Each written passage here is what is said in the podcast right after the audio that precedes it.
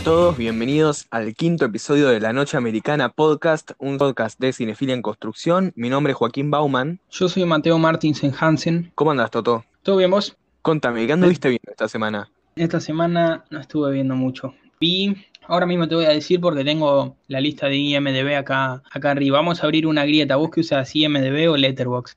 Letterboxd. Yo soy Team Letterboxd hasta morir. Mm, Yo, yo uso IMD IMDB. Eh, bueno, yo vi El Custodio, una película de Rodrigo Moreno del año 2006, protagonizada por Julio Chávez, que la verdad me fascinó. Es te mandé un mensaje el otro día. Si la ves, me gustaría hacer un podcast o algo. Son esas películas rarísimas, ¿viste? Porque qué buenas películas que se hacen en la Argentina a veces y pasan re desapercibidas. Me, me encantó y me fascinó Julio Chávez, porque yo lo respetaba, pero siempre lo tenía como en el papel de el puntero, como así apurado, nervioso, que va a cagar a palos a alguien. Y acá es todo lo contrario, todo contenido. Y nada, me encantó.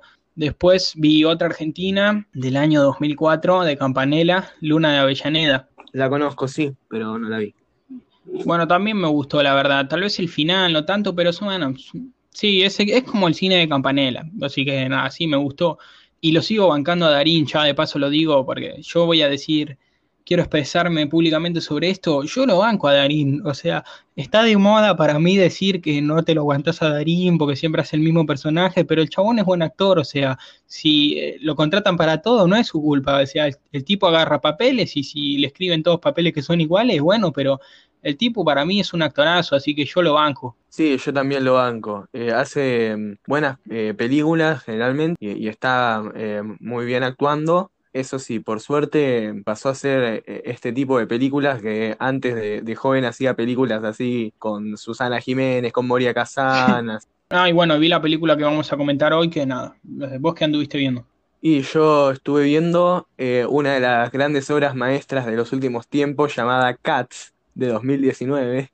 Si no entendieron, eh, es irónica, es tipo una de las mayores porongas que vi en mi vida. Es una película sumamente perturbadora, pero que recomiendo que la vean porque es una experiencia única y nada, si consiguen ahí por la web un drinking game antes de verla, es mortal.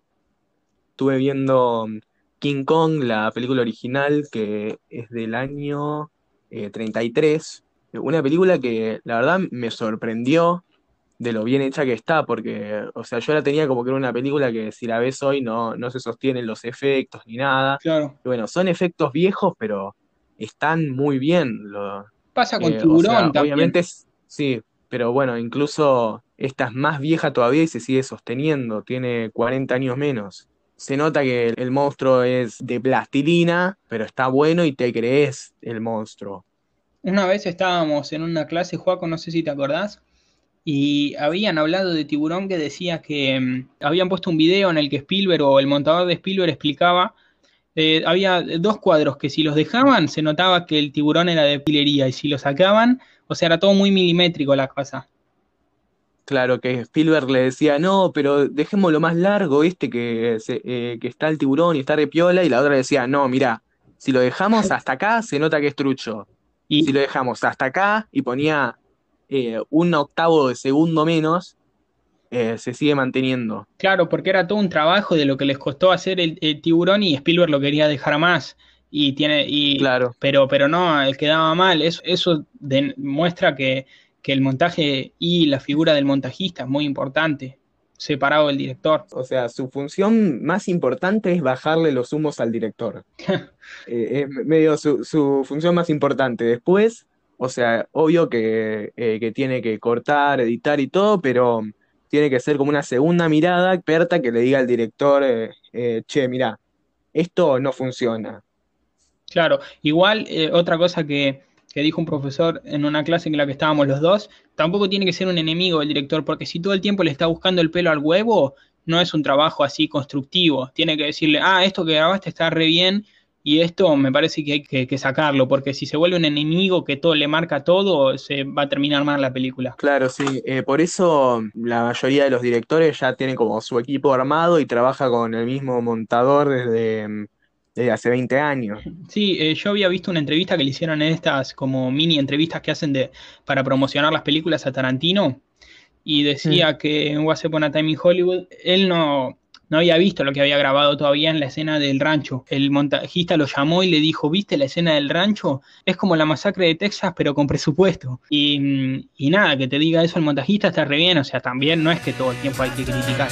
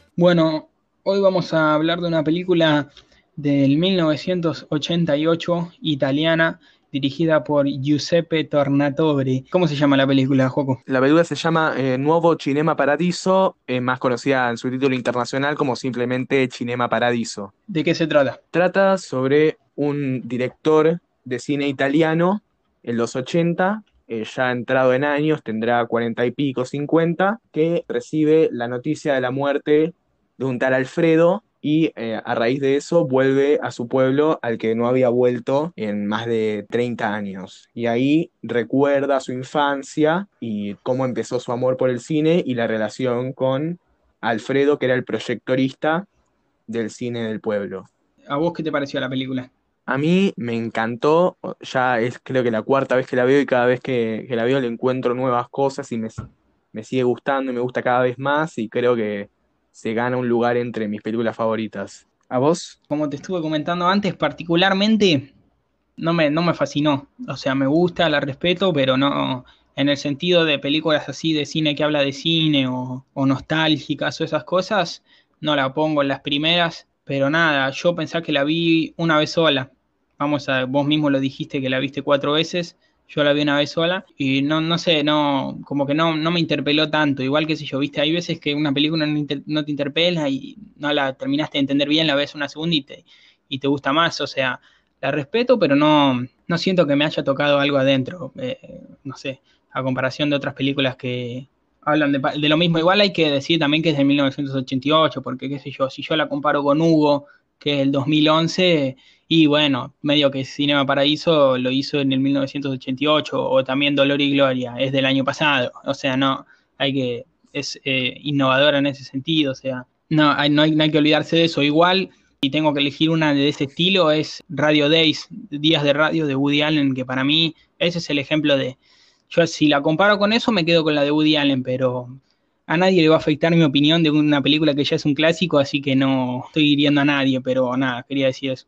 Sí, bueno, está bueno eh, no estar de acuerdo en ciertas cosas porque eso de alguna forma va a enriquecer la conversación que tengamos sobre la película. Sí, igual no es que yo no digo que sea una mala película, ni que ni, ni la de Fenestro, ni nada, digo, al contrario digo que es una buena película que a mí no me llegó en lo particular eh, como a mucha gente sí. Claro, sí, te entiendo. Me pasa con varias películas. Me pasó, por ejemplo, con El Gran Lebowski, Sí, que mis tíos tenían más o menos mi edad cuando salió la película. Y eh, era tipo, tenés que verla, nada, que es la gran película, eh, eh, una de las mejores películas de la historia, no sé qué. na, na.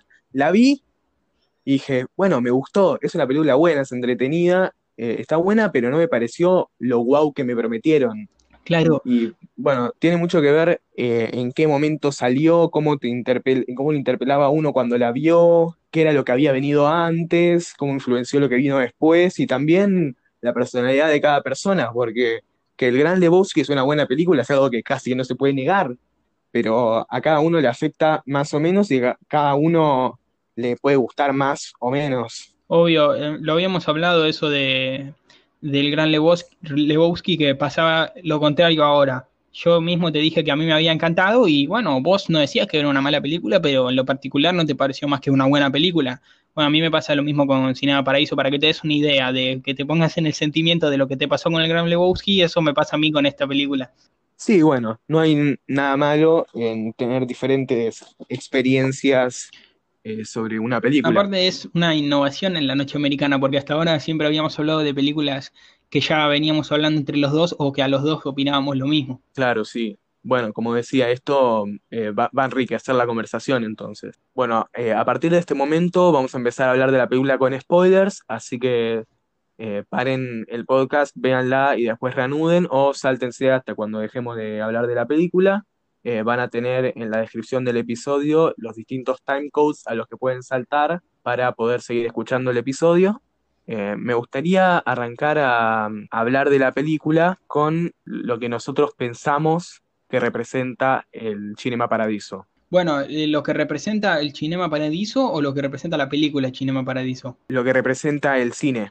Después de varias lecturas de, de la película, de, bueno, de verla cuatro veces, como que estaba buscando ver qué simbolizaba el, el Cinema Paradiso como edificio, porque me parece que tenía que tener algo detrás, que no, nos, no iba a ser solo lo que nos estaba mostrando, pero no podía saber bien qué era. Entonces, después de verla varias veces, como que llegué a la conclusión de que el Cinema Paradiso, como edificio, representa de alguna forma Italia como país. Ah, interesante, ¿por qué decís? Y bueno, para explicar esto, me gustaría comparar lo que sería la historia italiana. A ver, yo no soy ningún erudito en historia italiana, estuve investigando un poco también para esto, para ver si se podía sustentar mi teoría, pero nada, voy a ir comparando un poco lo que es la historia italiana desde la Segunda Guerra Mundial hasta ahora con eh, lo que es la historia del Cinema Paradiso.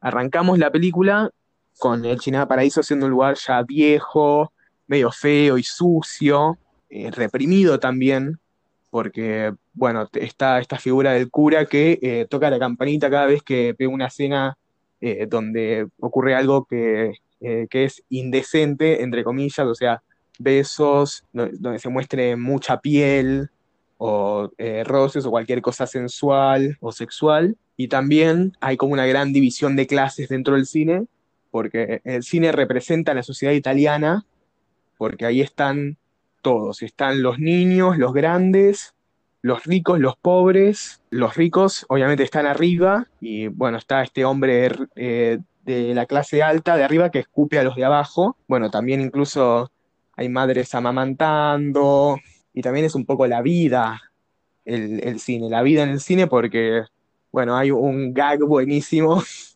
que es que un, un tipo empieza a morirse dentro del cine literalmente y ahí corta a su mismo asiento pero con una flor.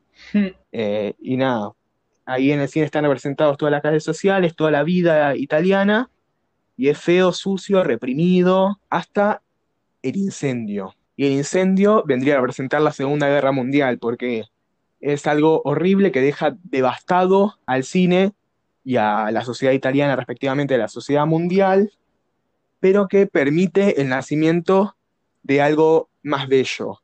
Bueno, en el caso del, del Cinema Paradiso, nace el nuevo Cinema Paradiso con eh, lugares más lindos, flores en las, eh, en las paredes, colores, todo hermoso y nuevo, eh, y también es más libre en el sentido de que, de que ya no hay censura, eh, que por fin pueden ver un beso, es una escena que a mí me resultó muy emotiva porque eh, es mucha gente, gente grande, viendo un, un beso por primera vez en, en pantalla, que es algo que los besos son una parte muy icónica de la historia del cine y del cine en general que es, se sentiría medio incompleto para mí el cine sin los besos. Por ahí me estoy poniendo demasiado poético, pero nada, me parece que es también eso lo que quiere transmitir la película. Y bueno, el nuevo cinema es más lindo, más libre y bueno, más justo porque los ricos siguen estando arriba, eso no cambia tanto, pero cuando el, el mismo hombre que escupía para abajo vuelve a escupir para abajo, le tiran un pañal de caca y se le mancha la, la cara, también un gag muy divertido, pero que representa esto también como que los pobres ya no están tan sometidos, Eh, los pobres ya pueden devolver la trompada. Siguen siendo pobres, los ricos siguen siendo ricos, pero ya eh, los pobres saben defenderse de alguna forma, no, no están tanto a la merced de los demás. Y bueno, esto representa la, la, Iter- la Italia post Segunda Guerra Mundial. Está el país de- destruido, pero empiezan a ser una sociedad más nueva, más justa y más linda que la anterior. Mm. Pero después, ¿qué pasa con el, con el Cinema Paradiso? Se empieza a volver más feo, más, más triste. La- las paredes vuelven a estar descoloridas, eh, la sociedad vuelve a, eh, a ponerse más tensionada. Y bueno, finalmente, al final vemos cómo queda abandonado el cine y lo derrumban. Y eso vendría a representar un poco lo que pasó con la sociedad italiana, más adentrándose en los fines de los 50, 60, que eh, todo esta, este optimismo, toda esta sociedad nueva que se había formado después de la Segunda Guerra, medio que vuelve a, haber tensiones, vuelve a haber eh, represión, eh, hay qui- quilombo político, mismo en los 70 hubo una época en la que los gobiernos en Italia no duraban una semana, eh, había mucha tensión en las calles, eh, mucha sangre, muchos muertos, lo que se llamaron los, los años de plomo. Mm. Y eh, bueno, finalmente medio que colapsa casi que la sociedad it- italiana y como que vuelve, no exactamente como era antes, al fascismo, pero de alguna forma re- retrocede otra vez. Y que es algo que en este caso me parece que está eh, en Italia en particular, pero que es propio de, de la sociedad humana en general, Mm.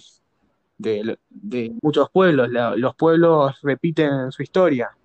Y bueno, esa es la lectura como de que el Cinema Paradiso podía representar Italia. Bueno, me gustó mucho, te tengo que decir lo que acabas de decir, porque mm, yo, con respecto a esto que decías antes, de que le, le- te pusiste a buscar vos qué significaba porque sentías que no podía ser solo eso, es justamente una de las cosas que no me cerró de la película, porque yo decía, ¿hay algo atrás o no hay nada? Porque si es solo la historia de una persona que trata de retratar la nostalgia y su amor por el cine, yo, yo sentí eso y, y decía, quiero encontrarle algo, pero no podía encontrarle nada. Y esto que acabas de decir vos me parece valorable en ese sentido.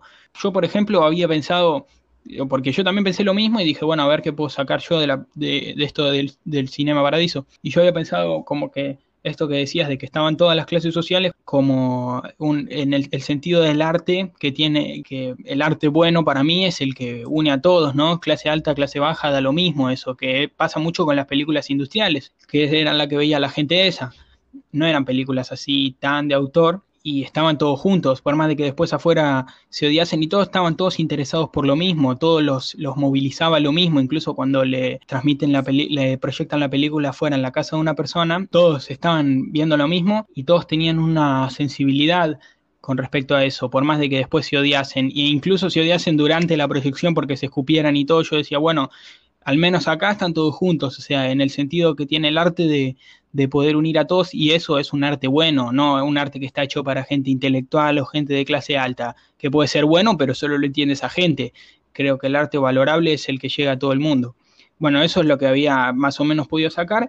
Y después lo que tiene el cine, que nunca deja de ser mágico, ¿no? El sentido de poder ver movimiento proyectado, por más de que ya exista hace 30, 40, 50, 100 años, siempre, siempre la gente sigue teniendo como esa, después obviamente si ves cine todos los días y te volvés así como nosotros, ya no te asombra tanto eso, pero eh, el hecho de juntarse todos dos horas en una sala oscura a ver movimiento en una pantalla tiene algo atrapante, algo mágico, que para mí también estaba ahí en el, en el Cinema Paradiso. Eran toda gente, qué sé yo, un herrero y, y un magnate y todos se quedaban embobados con el movimiento de la pantalla, que eso es algo que para mí eh, representa el cine. Eso también como que le encontré un significado ahí, pero no pude ir más allá de eso. Bueno, también con respecto a lo mágico del cine, esa escena sí me gustó mucho cuando les proyecta la, la película afuera, a la gente que se había quedado afuera, cómo se mueve la imagen contra las paredes hasta que logra salir al exterior, a Totó lo deja como medio, wow, se puede hacer esto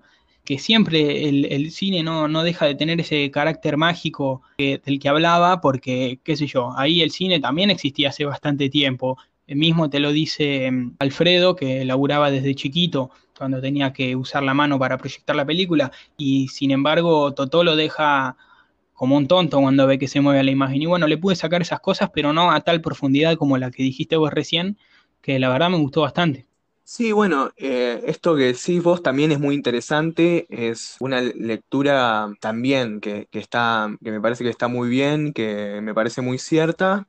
Y bueno, con respecto a esto que, que decís de que, de que por ahí ir sacando capas de, de profundidad y todo, es algo que me parece que, eh, que está, que está bueno porque eh, viene también de ver varias veces la misma película. Yo, por- como te decía recién, a la cuarta vez que la vi pude hacer este análisis y bueno, lo que, lo que me sirvió también es ver la película sin subtítulos. Yo no sé italiano, o sea, eh, sacaba más o menos en base a que ya la había visto tres veces antes y, y que por ahí hay palabras que, que se parecen y, y bueno, que más o menos se va entendiendo, pero también no entender todo lo que están diciendo me ayudaba primero a no estar mirando todo el tiempo los subtítulos y también prestarle atención a otras cosas y poder pens- pensarlo un poco más.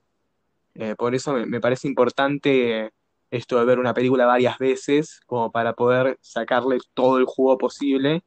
Uno nunca termina de sacarle todo el jugo en realidad, pero mientras más la ve, más, más le puede Sí, y servir. también suele pasar lo contrario a veces, ¿no? Que ves una película que te encantó, no sé, porque ese día tuviste un día bueno y, al- y después la ves una semana después y decís, "Mm, ya no me está gustando tanto y después dos semanas después y decís, no, es una cagada. Sí, bueno, a mí me pasó con Bohemian Rhapsody, que bueno, con esto, esto con vos lo hablamos un montón, de que yo después de, de salir del cine dije, fa, está buenísima, pero nada, después eh, vi un poco abajo de la superficie del iceberg y no había mucho. Y Sí, nada, con el tiempo empecé a darme cuenta de que no era una buena película, que era efectista y que apuntaba donde tenía que apuntar para que te quedaras eh, contento después de las dos horas de película pero ese encanto se va diluyendo cuando te das cuenta de que, de que es pura superficie y nada de núcleo. sí, no, Bo- Bohemian Rhapsody a mí no me gustó nunca, igual la vi una vez en la tele nomás, pero igual cambia mucho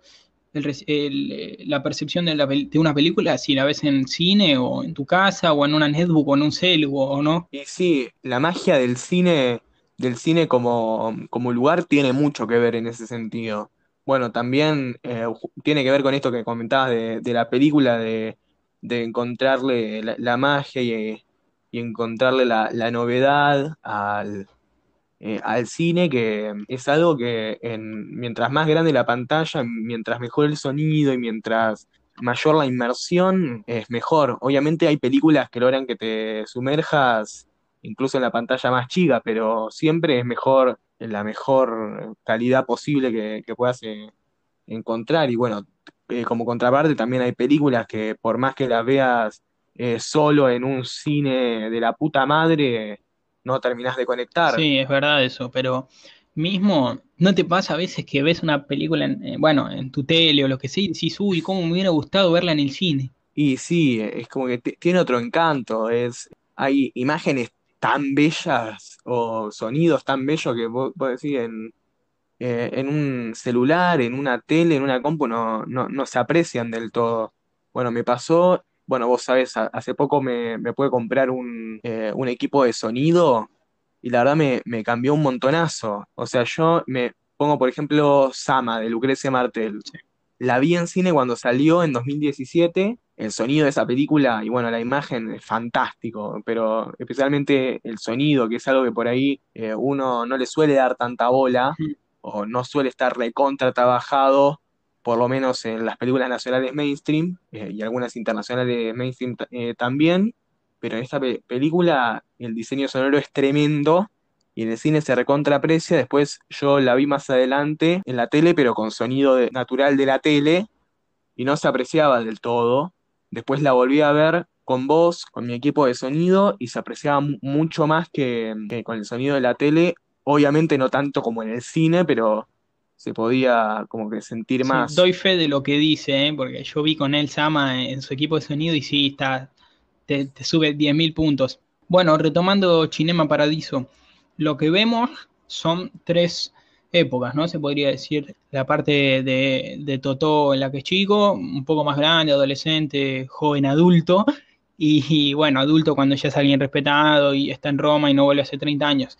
Que de hecho, me parece, como lo interpreto yo, que lo que vemos de Totó de chico y de adolescente son los recuerdos que tiene de adulto. Eh, no es que lo vemos como un omnisciente, sino que vemos cómo rememora las cosas.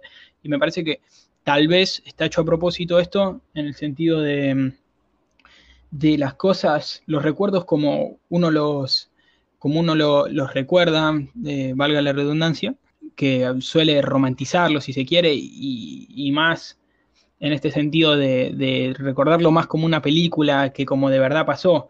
Entonces, está como eso, me parece, ¿no? Sí, además, bueno, Salvatore Totó es, es cineasta y es recontra cinéfilo desde chico, vivió toda su vida en, en las películas y eso también hace como que tenga una percepción muy cinematográfica de la vida. O sea, recuerda eh, su infancia casi como una película del neorrealismo italiano, bien con las calles destruidas, eh, el pueblo italiano que nosotros podemos ver, por ejemplo, en las películas de, de Rossellini o de, eh, de Sica mm. eh, o Luchino Visconti, bueno, Ladrones de Bicicleta, que es así la más popular de, del neorrealismo italiano, una gran película tristísima, eh, se nota como que fue una inspiración, al menos visual, de, de, lo que es esta película. Sí, bueno, sí, se podría decir que la vida adulta de, de, Salvatore es como la menos así cinematográfica, ¿no? Porque en las otras como que tiene todo esto de, del beso bajo la lluvia y todo lo demás, o de esperar abajo del balcón, que, que tal vez está exagerado en su memoria, pero yo no recuerdo que haya tantas escenas de ese tipo en, en la vida adulta que nos muestran de Salvatore. Sí, también pasa que eh, vemos muy poco de, Salvatore adulto, eh, porque bueno, esta película originalmente duraba dos horas y media, después para el estreno internacional la cortaron a dos, y después Tornatore años después sacó un corte del director de dos horas cincuenta, nosotros vimos la, versión internacional, la de dos horas, pero porque todo entendido, eh, toda la parte del adulto se desarrolla más en, eh, en las otras versiones mismo hay una subtrama que se encuentra con, eh, con la hija de, Elena y como que ella la lleva con, con Elena y tienen como toda una, eh, una subtrama ahí que después la quitaron para el estreno internacional porque no, esa subtrama no había tenido muy buenas críticas y además se sentía como que la película era medio larga, yo, pero bueno, cuestión que vemos poco de, de la vida de Salvatore adulto, pero sí es como más realista, un poco porque es el presente, pero también porque eh, nos da como una sensación de que está un poco desencantado con la vida de él. Eh, o sea, está medio melancólico, no, eh, no le da bola a la madre tampoco, no sienta cabeza, está casi toda la noche con una mujer distinta, como que le que perdió un poco el encanto al cine o a la vida, y por ahí este viaje por la memoria, eh, como que lo, inspira y lo medio que lo revitaliza. No es algo que esté explícito, pero a mí me dejó la sensación de que toda esa experiencia de volver al pasado lo, lo cambia y como que lo inspira de alguna forma. Sí, puede ser. Eh, yo creo que tal vez yo eso lo había notado y ya sabía que había una, una versión de tres horas, había notado que, que había algunas cosas que no me cerraban, que no me terminaban de llegar por el hecho de que necesitaba más argumento. Todos dicen que la película más larga, la de dos horas y media, tres horas, le baja puntos y que, en verdad lo que la hizo buena fue que la cortaran. Yo la verdad no voy a opinar porque no vi la larga, pero yo siento que me gustaría un poco más de, de duración por el hecho, por ejemplo, voy a poner un ejemplo, cuando regresa del servicio militar y se encuentra en la plaza que está vacía, yo, esa escena me gustó, pero yo digo, no me está generando nada y yo siento que si me hubieran dado 10 minutos, 15 o, alrededor de eso, de eh, Totó en el servicio militar, esa escena me hubiera generado nostalgia o, o, o, ponerme en el lugar de Totó de la soledad de la plaza, cuando viene el perrito y ve que vuelve al pueblo. Y a mí no me generó nada eso porque literalmente creo que era la escena en la que se presenta él como soldado, en la que está rapado, una que insulta en el teléfono y que tiene todas las cartas bajo la almohada y ya vuelve. Para mí no había pasado nada, estuvo un fin de semana en el, en el servicio militar. Y la, y la escena esa de la plaza, que yo digo, uh, está bien grabada, pero no me genera nada, yo siento que, que es por eso. Así que no sé, no voy a hablar de la película de tres horas, pero siento que en algunos casos le convendría más argumento. También en, en, otro, en otras partes, pero ahora no me acuerdo. No estoy tan de acuerdo en eso, o sea, me parece que sí, por ahí le vendría bien mejor profundizar en algunas cosas, no sé si tanto en lo del servicio militar, porque sería medio irse por las ramas y porque lo, lo, importante de, la película, lo que quiere contar, es más la relación de Totó con, con el cine, con el pueblo y con Alfredo, más que eh, su vida en general. Y, y, me parece que ponerle 10 minutos más de servicio militar como que podría llegar a ser aburrido o, o no tener mu eh, mucho sentido, pero sí estoy de acuerdo en el sentido de que eh, se siente como que la escena de la plaza vacía es como emotiva, pero eh, quiere ser emotiva, pero se queda medio a medio camino. Claro, eh, en realidad tenés razón. No sé si 10 eh, minutos de servicio militar, pero si en el sentido de que esa escena se queda casi obsoleta, ¿no?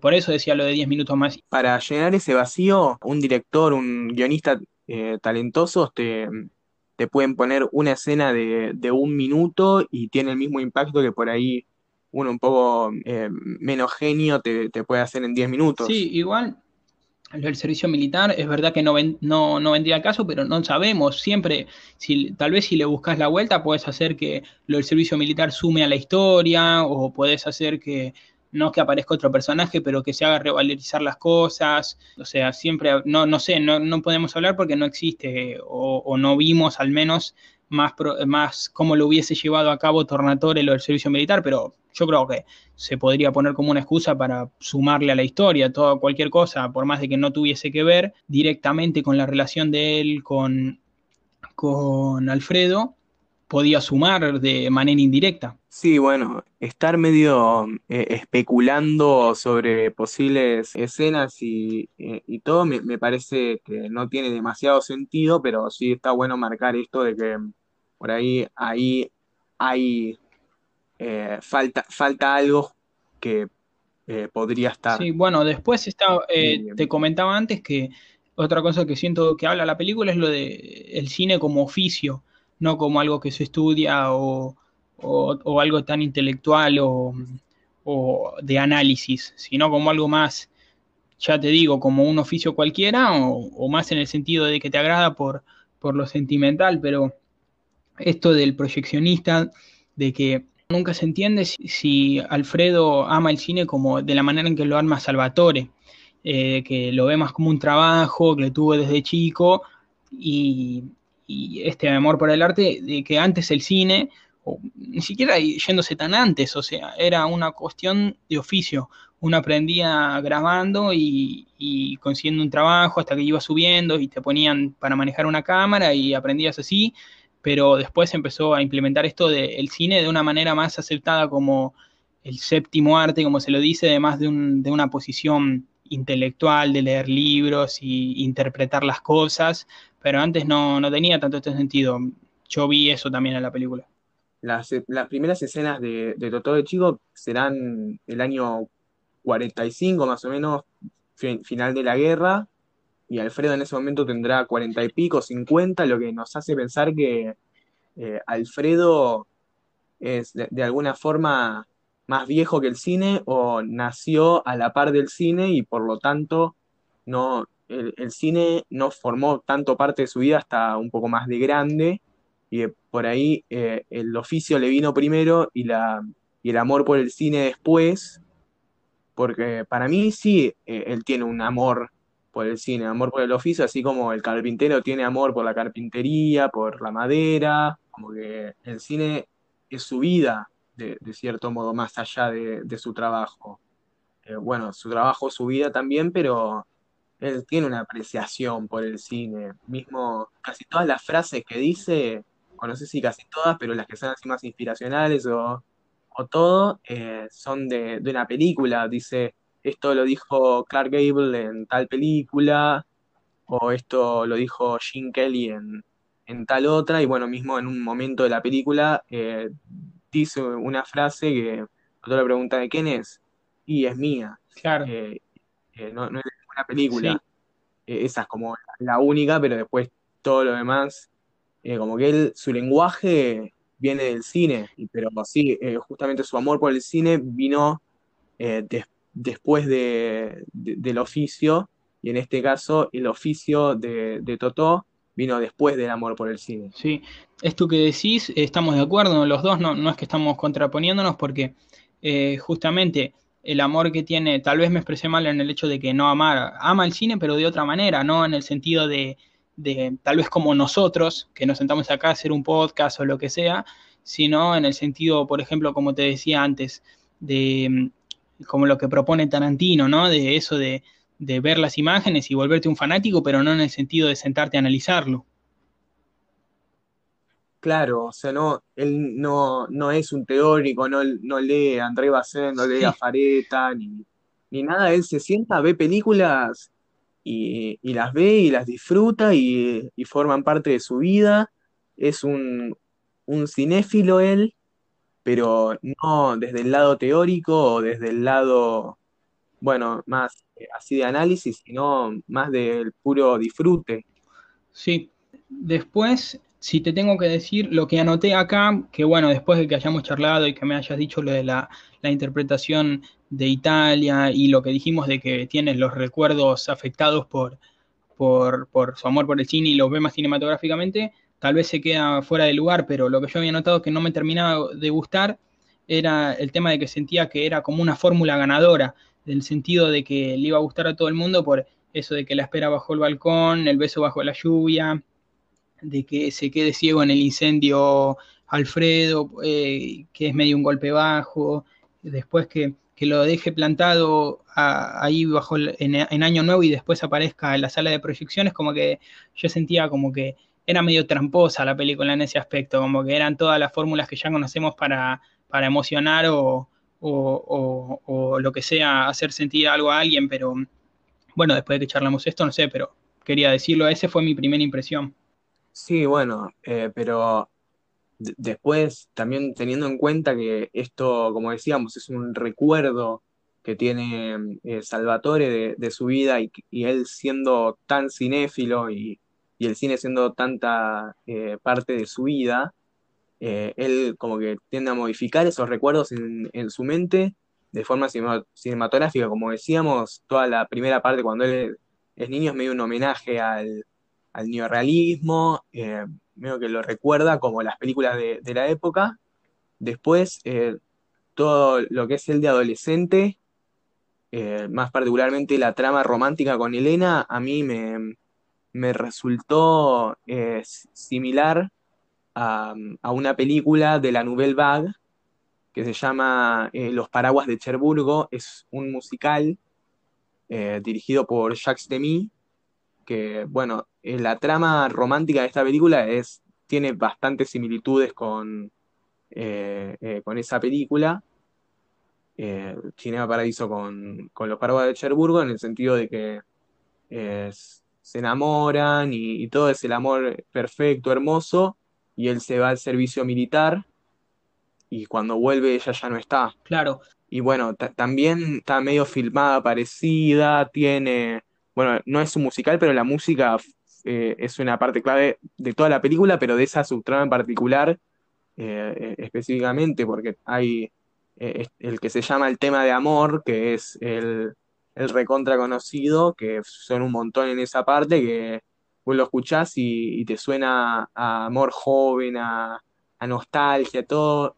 Bueno, eh, como decía, la música es una parte muy importante de esta película y en medio eh, que después escuchás eh, esa melodía en cualquier otro, otra parte y, y te recuerda a esta película. Bueno, vos que la viste una vez y hace poco por ahí no te pasó todavía, pero te va a pasar, te juro que te va a pasar. No, bueno, eh, si lo planteamos así como estás diciendo vos, de que lo recuerdas cinematográficamente, ahí yo creo que, deja de ser un cliché y me gusta, pero eso nunca lo vamos a poder saber porque eso es una interpretación nuestra, de que lo que recuerdas así nunca se, se pone explícitamente como que está hecho como un recuerdo exagerado de, su interpretación cinematográfica de sus recuerdos, pero, pero sí, o sea, no, es una interpretación nuestra de que los recuerdos están hechos así a propósito así que no lo podemos saber, pero tiene como esa cosa que capta a la gente de los clichés usados mil veces. Pero bueno, nada, eso.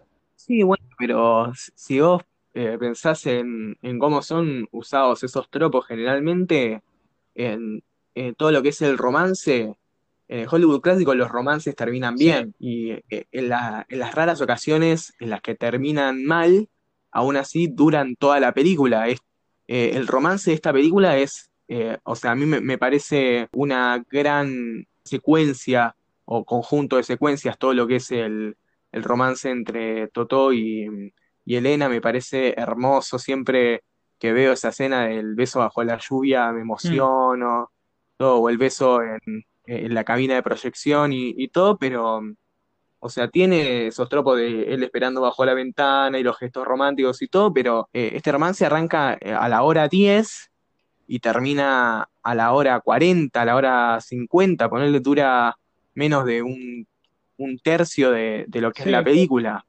Algo que una película eh, romántica estadounidense mm, no pasa. sí.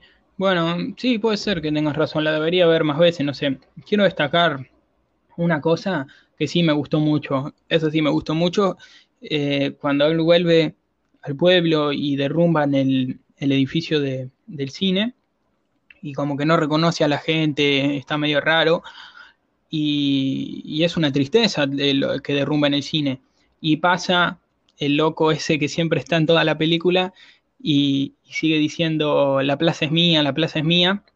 Y ahí yo sentí como que se le cambia un poco la cara a Salvatore por el hecho de que esta frase, la, la plaza es mía, la plaza es mía, cobra sentido para mí ahí. Estuvo todo toda la película el loco diciendo eso y siempre era un loco. Y, y nada, yo siento que esa frase, la plaza es mía, es como al tipo le daba lo mismo si estaban derrumbando el cine o, qué estuviesen haciendo. La plaza siempre era suya. Lo mismo pasaba con Salvatore para mí. No importaba si derrumbaban el cine, siempre iba a estar adentro suyo. El edificio no significaba nada. Eh, la plaza, el pueblo y todo era suyo. No importa, estaba adentro ya. No importaba que lo derrumbase. Sí, porque, eh, bueno, mismo durante toda la primera parte de su vida hasta que se va a Roma, medio que toda su vida transcurre en el, eh, en el cine, porque, bueno, ahí aprende su primer oficio, a- ahí arranca su, su amor por el cine, que es lo que luego va a seguir como carrera, ahí conoce a, a- a- casi que a su padre, a Alfredo, es como un padre para él, Sí.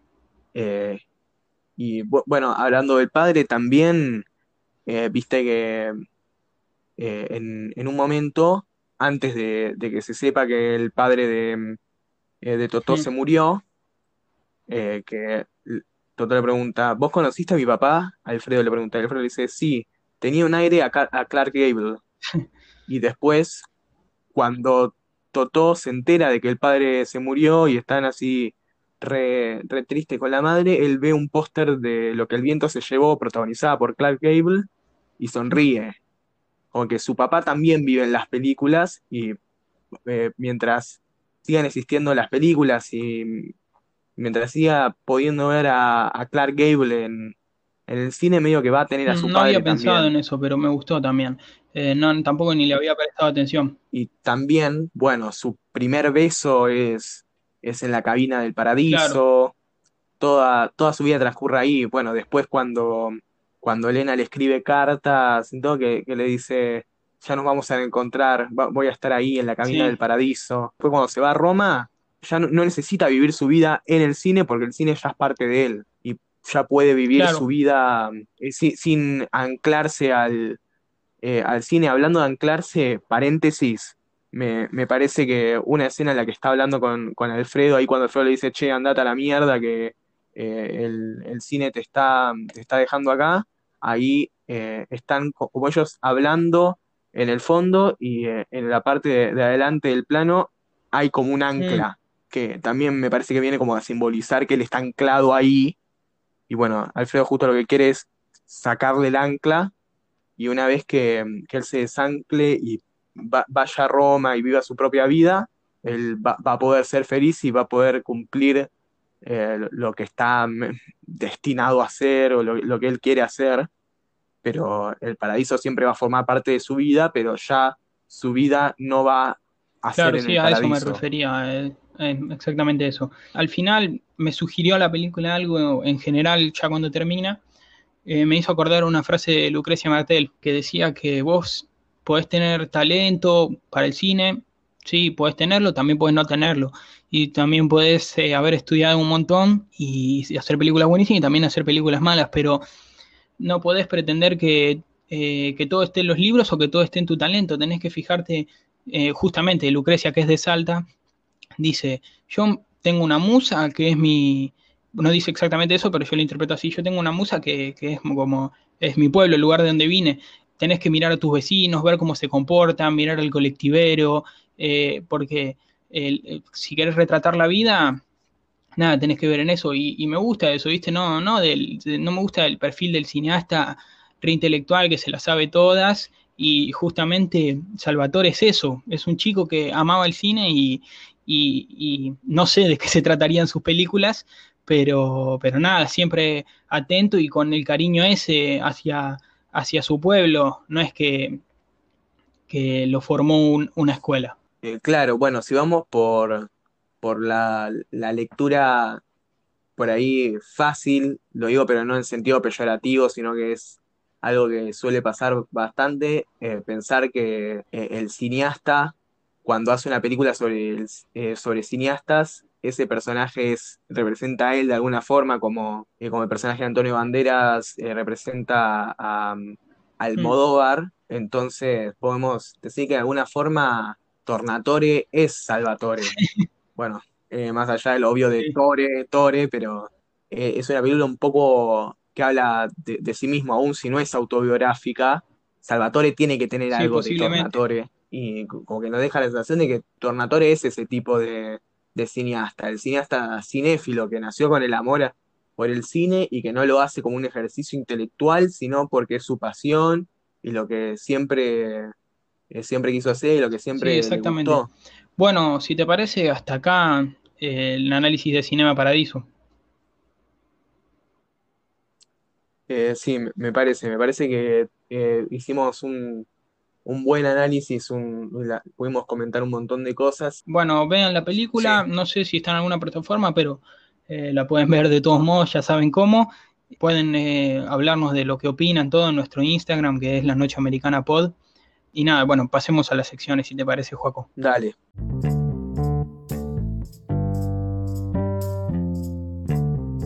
Bueno, seguimos acá en la Noche Americana Podcast y si ya estuvieron escuchando los demás programas y están al tanto, como siempre, Joaco nos va a hablar de películas que se parecen a otras películas, ya sea argumentalmente o en otro sentido, la sección plagio di plagio. ¿De qué nos vas a hablar hoy? Hoy tengo tres películas de las que quiero hablar un poquito. Una es eh, una película de este año, de 2020, que tuvo bastante repercusión positiva, tanto en taquilla como en crítica.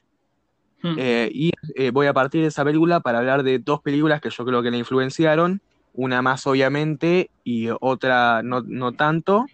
Una es de 1933 y otra es de 1945. Las tres películas eh, están eh, producidas en el eh, sistema clásico de Hollywood, así que mm, están como estrechamente relacionadas. La primera película de la que voy a hablar es El hombre invisible, The Invisible Man, de 2020, dirigida por Lee Wanell, escrita también por Lee Wanell, un director que arrancó en realidad como guionista solamente en eh, la conocidísima El Juego del Miedo, Mm, si no me sí. equivoco, del 2001, pero recién en 2015 dirigió su primera película, que es eh, Insidious 3, que también la, la escribió. Después hizo otra película en 2018 que se llama Upgrade, y este año eh, hizo The Invisible Man, que es eh, producida por Blumhouse, que es una, una compañía productora de Hollywood, pero es de- eh, chica, siempre hace sus películas de presupuesto bastante acotado, pero de muy buena calidad, o sea que no se ven baratas. Esta película está basada en eh, The Invisible Man de 1933, que es otra de las películas que voy a hablar. Eh, la de 1933 está dirigida por James Whale, que es el mismo que dirigió Frankenstein y la novia de Frankenstein, o sea que es uno de los directores más reconocidos de lo que fue el cine de monstruos de Universal de esa época, de los años 30, que también, bueno, tenía Drácula, la momia, de la que hablé un poco la vez pasada, y eh, trata, esta, eh, la más vieja, sobre un joven científico que por un experimento accidentalmente se vuelve invisible.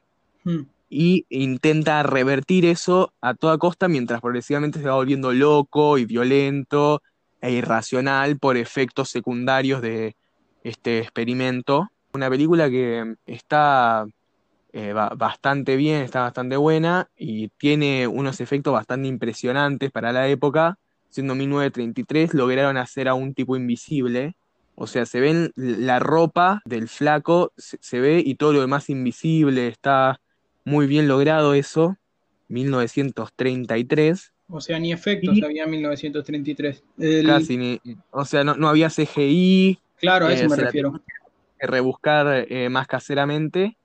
Y Por eso bueno, era todo esta- más artesanal. Claro. Y esta remake de 2020 nació en un principio como lo que iba a ser parte del nuevo universo de monstruos que se llamaba el Dark Universe, que en vez de terror iba a ser de acción, que arrancó con La Momia, una película de 2017 con Tom Cruise, que yo no la vi, pero que dicen que es una poronga, no le fue bien en taquilla. Querían emular a, a las películas de Marvel y no les salió. Así que los de Universal dijeron, bueno, tal vez deberíamos no apuntar tan alto y hacer películas individuales que no estén conectadas y dárselas a esta gente de Blumhouse que hace buenas películas de terror y sin mucho presupuesto, así no nos arriesgamos tanto. Y bueno, le cayó a Lee Wanell esta mm, película eh, de Invisible Man, la remake, y él le dio todo un giro. Esta vez la protagonista es una mujer que es víctima de violencia de género por el marido. Y bueno, ella escapa al marido y mm, al poco tiempo descubre que el tipo se murió. Pero progresivamente empiezan a pasar cosas raras y ella empieza a sospechar que el marido se volvió invisible Mm, y que la está acosando de forma invisible, justamente. Y bueno, ahora pauso un poco y hablo de la tercera película eh, con la que mm, voy a relacionar, que es My Name is Julia Ross, de 1945, dirigida por Joseph H. Lewis. Es eh, una película que nació originalmente como de clase B, de ahí que dure una hora cinco minutos, que era el estándar que duraban las películas de clase B, porque vale la pena aclarar, el cine clase B no es lo que la mayoría de la gente cree que es. El cine clase B es todo hecho entre, el- entre la década del 30 y la década del 50, con un poco de extensión en los 60, y que se llaman justamente clase B porque eran películas que eran complementos de otras películas más grandes. Entonces tenías la película A con gran presupuesto, grandes actores y que duraba entre una hora y media y dos horas, y la película B que la pasaban después o antes en el cine y que era más chica, eh, de, de menor presupuesto y podía ser de cualquier género. O sea, eh, había varias que eran de terror, varias que eran noir eh, y algunos dramas y todo, pero era de distintos géneros y bueno, se los usa mucho también la clase B con lo barato, con lo que se ve barato, pero muchas de esas películas no tenían nada que envidiarle a las de clase A, solo tenían un poco menos de presupuesto y, y de tiempo y no tenían estrellas, tenían medio que su propio sistema de estrellas, pero un escalón más abajo. Y bueno, esta película eh, nació como una película de clase B, pero después a la gente eh, y a los críticos eh, de, los screenings antes de lanzarla mundialmente les gustó tanto que mm, la empresa decidió marketinearla como eh, clase A. Entonces la, subió de categoría. Es una película que, mm, que trata sobre esta mujer, Julia Ross, que encuentra un trabajo como secretaria en una casa eh, de un hombre medio excéntrico que vive con la madre. Pero al toque en la película nos enteramos de que es toda una conspiración del tipo y de la madre y que la secuestran a esta chica, se despierta en, en la casa de este tipo con todo el mundo llamándola por otro nombre. Eh, y como que la, la hacen pretender que es la, la esposa de este tipo pero ella dice, no, yo soy Julia Ross, yo no soy eh, esta mujer, yo no soy la esposa, ayúdenme, ayúdenme. Eh, cuando, cuando la gente va a la casa, por ejemplo, y nadie le, eh, le cree porque tienen eh, toda esta, esta pantalla, crea el, el- hombre y la madre, de que ella eh, es la esposa y que está, tiene una enfermedad que la hace delirar.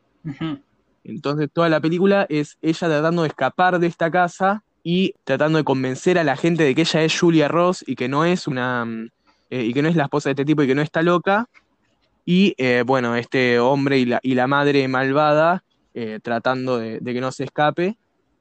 Y bueno, es una película que te genera mucha angustia constantemente porque te, te- hace sentir lo mismo que la protagonista. Es una gran película, muy hitchcockiana. Mm, Sí, me gusta la Eh, premisa. y justamente la relaciono con El Hombre Invisible, la más nueva, en el sentido de que mm, también en, en esa película, en El Hombre Invisible, todos eh, creen que ella está loca y justamente el Hombre Invisible trata de, de convencer a, a todos de hacerla ver como loca, o sea, no hablando, pero con las acciones que, que hace. Es- son tres películas muy interesantes y eh, es muy interesante cómo Wanel logra eh, hacer una película que al mismo tiempo está influenciada por dos películas que entre sí no tienen nada que ver. Eh, yo no vi ninguna, pero la verdad, como lo comentaste, me, me reinteresaron. Más que nada la, la de los 40, la que era clase B primero. My Name is Julia Ross se llama, la encuentran en YouTube que no tiene subtítulos, eh, pero si saben inglés eh, la van a entender, o si no, la encuentran ahí por los torrents, Sí. de manera de legalidad dudosa. Bueno, buenísimo. Ahora Toto nos va a hablar un poco de mm, otra película eh, que fue un fracaso en taquilla. En este caso, ¿de cuál vas a hablar? La preparé para vos especialmente la sección, Joaco, porque sé que hay un género en particular que a vos te toca la fibra sensible, si no me equivoco, ¿no? ¿No te gustaban los musicales? Yo recuerdo eso. Adoro los musicales. Sí. Bueno, y si tenemos que hablar de musicales clásicos, ¿cuáles se te vienen a la cabeza? Y, eh, a ver, se me viene un montón, pero Cantando bajo la lluvia, un americano en París y, bueno, El Mago de Oz. Exactamente, hoy vamos a hablar de El Mago de Oz, película del año 1939, que se volvió un clásico y una película conocidísima, incluso es demasiado vieja, ni siquiera es del 60 o así, estamos hablando de 80 años, si te diste cuenta, y se volvió una película clásica que en el momento le fue, no sé si espantosamente mal, pero mal en el sentido de que no recaudó nada, o sea, eh, le costó 3 millones de dólares a la MGM y recaudó 3 millones de dólares.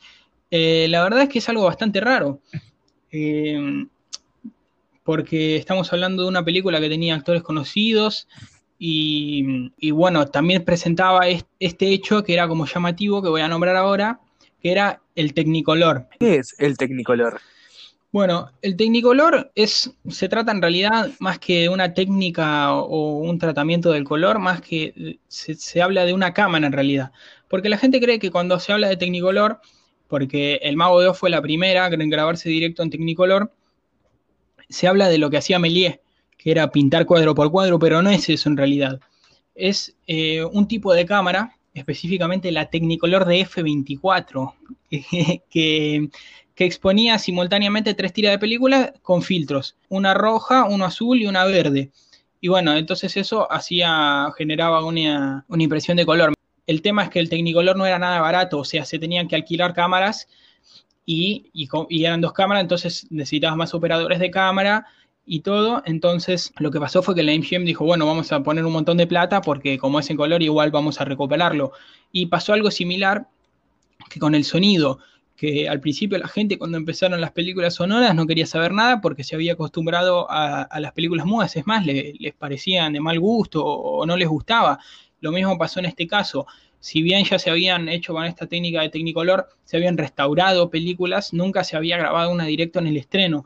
Entonces compitió en ese momento contra lo que, lo que es una película también clasiquísima, que es lo que el viento se llevó y la aplastó. Fue, como estuve leyendo, otras de las víctimas de lo que el viento se llevó, porque la gente se sintió mucho más identificada tanto con la trama como con lo de con el hecho de que fuese en blanco y negro.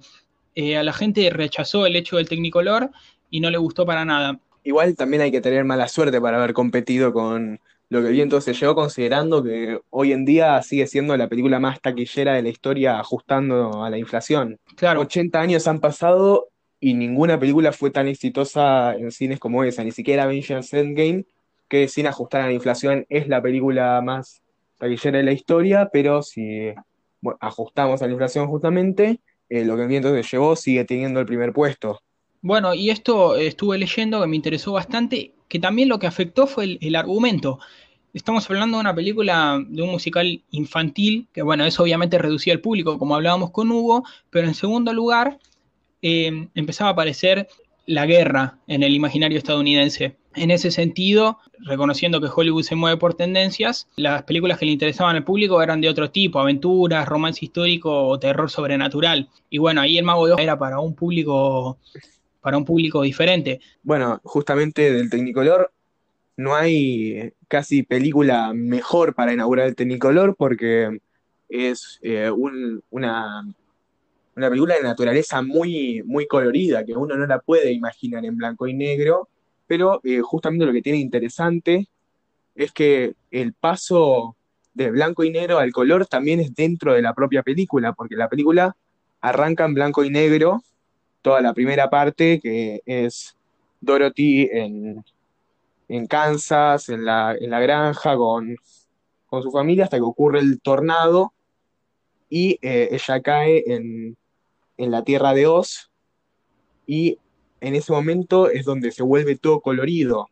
Y es muy interesante Claro. porque el paso eh, del blanco y negro a color simbolizado dentro de la misma película. Exacto, eh, era lo que iba a comentar y me gustó que lo sacases vos el tema. Es exactamente eso, está la famosa escena mítica que justamente la película está oscura y de la nada aparecen todos los colores, es exactamente eso, o sea, incluso narrativamente está buenísimo eso, ¿no?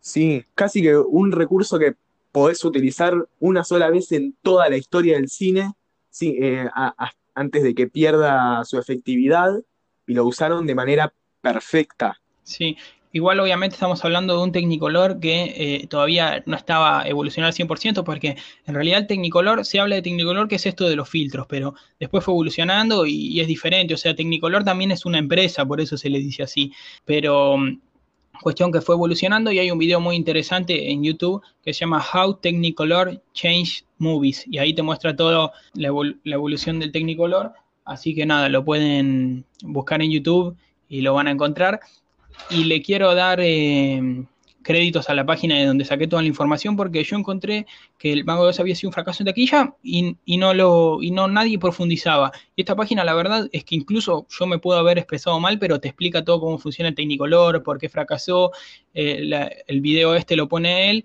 y también eh, lo del eh, lo de lo que el viento se llevó lo explica mucho mejor que yo, así que se pueden dar una pasada por la página que no sé quién la de, quién será, pero me gustó bastante, códigoespagueti.com, búsquenlo ahí. Y más que nada de este análisis, quiero destacar el hecho de que el color, que muchas veces los cambios les cuesta a la gente, el cine siempre fue evolucionando de la mano de la tecnología y, y lo mismo pasó con el sonido, lo mismo pasó con el color, con las pantallas verdes y así pasa todo el tiempo hasta que la gente se acostumbra y deja de ver los, a los eh, avances tecnológicos como un enemigo, como que le saca la esencia, sino que enriquece. Y yo siempre voy a ser defensor de eso. La tecnología enriquece al cine, eh, no, no la tira para atrás y no hay que ser puristas ni, ni tratar de que todo se quede así como está, porque al contrario, siempre es mejor evolucionar y abrir un nuevo tipo de cine.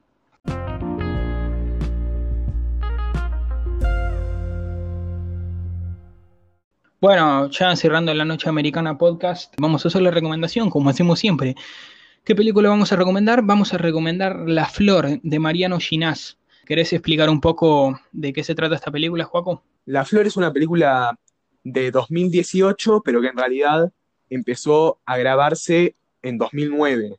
O sea que estuvo eh, nueve años más o menos en producción. Es una película que dura 14 horas y media, que está pensada para ser vista en tres partes, que duran más o menos cuatro horas cada una. Eh, esta película consiste en seis historias, las seis protagonizadas por las mismas cuatro actrices, que, bueno, están divididas entre las tres partes y que hay cuatro que empiezan y no terminan, una que empieza y termina y una que arranca por la mitad y termina la película. La verdad que es una película muy extraña, uno al principio le dicen una película de 14 horas y piensa que va a ser eh, aburridísima, interminable, pedante, pretenciosa y todo, y La Flor no es nada de eso, es un gran juego, un gran eh, ejercicio lúdico, cinematográfico, hecho con mucho amor, mucha pasión y, mucho humor también.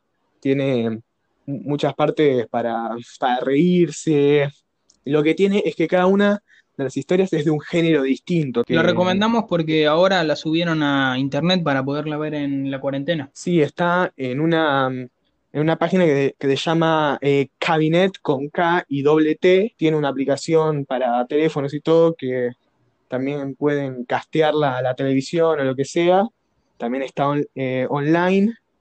Y nada, eh, es- esa es nuestra recomendación de esta semana.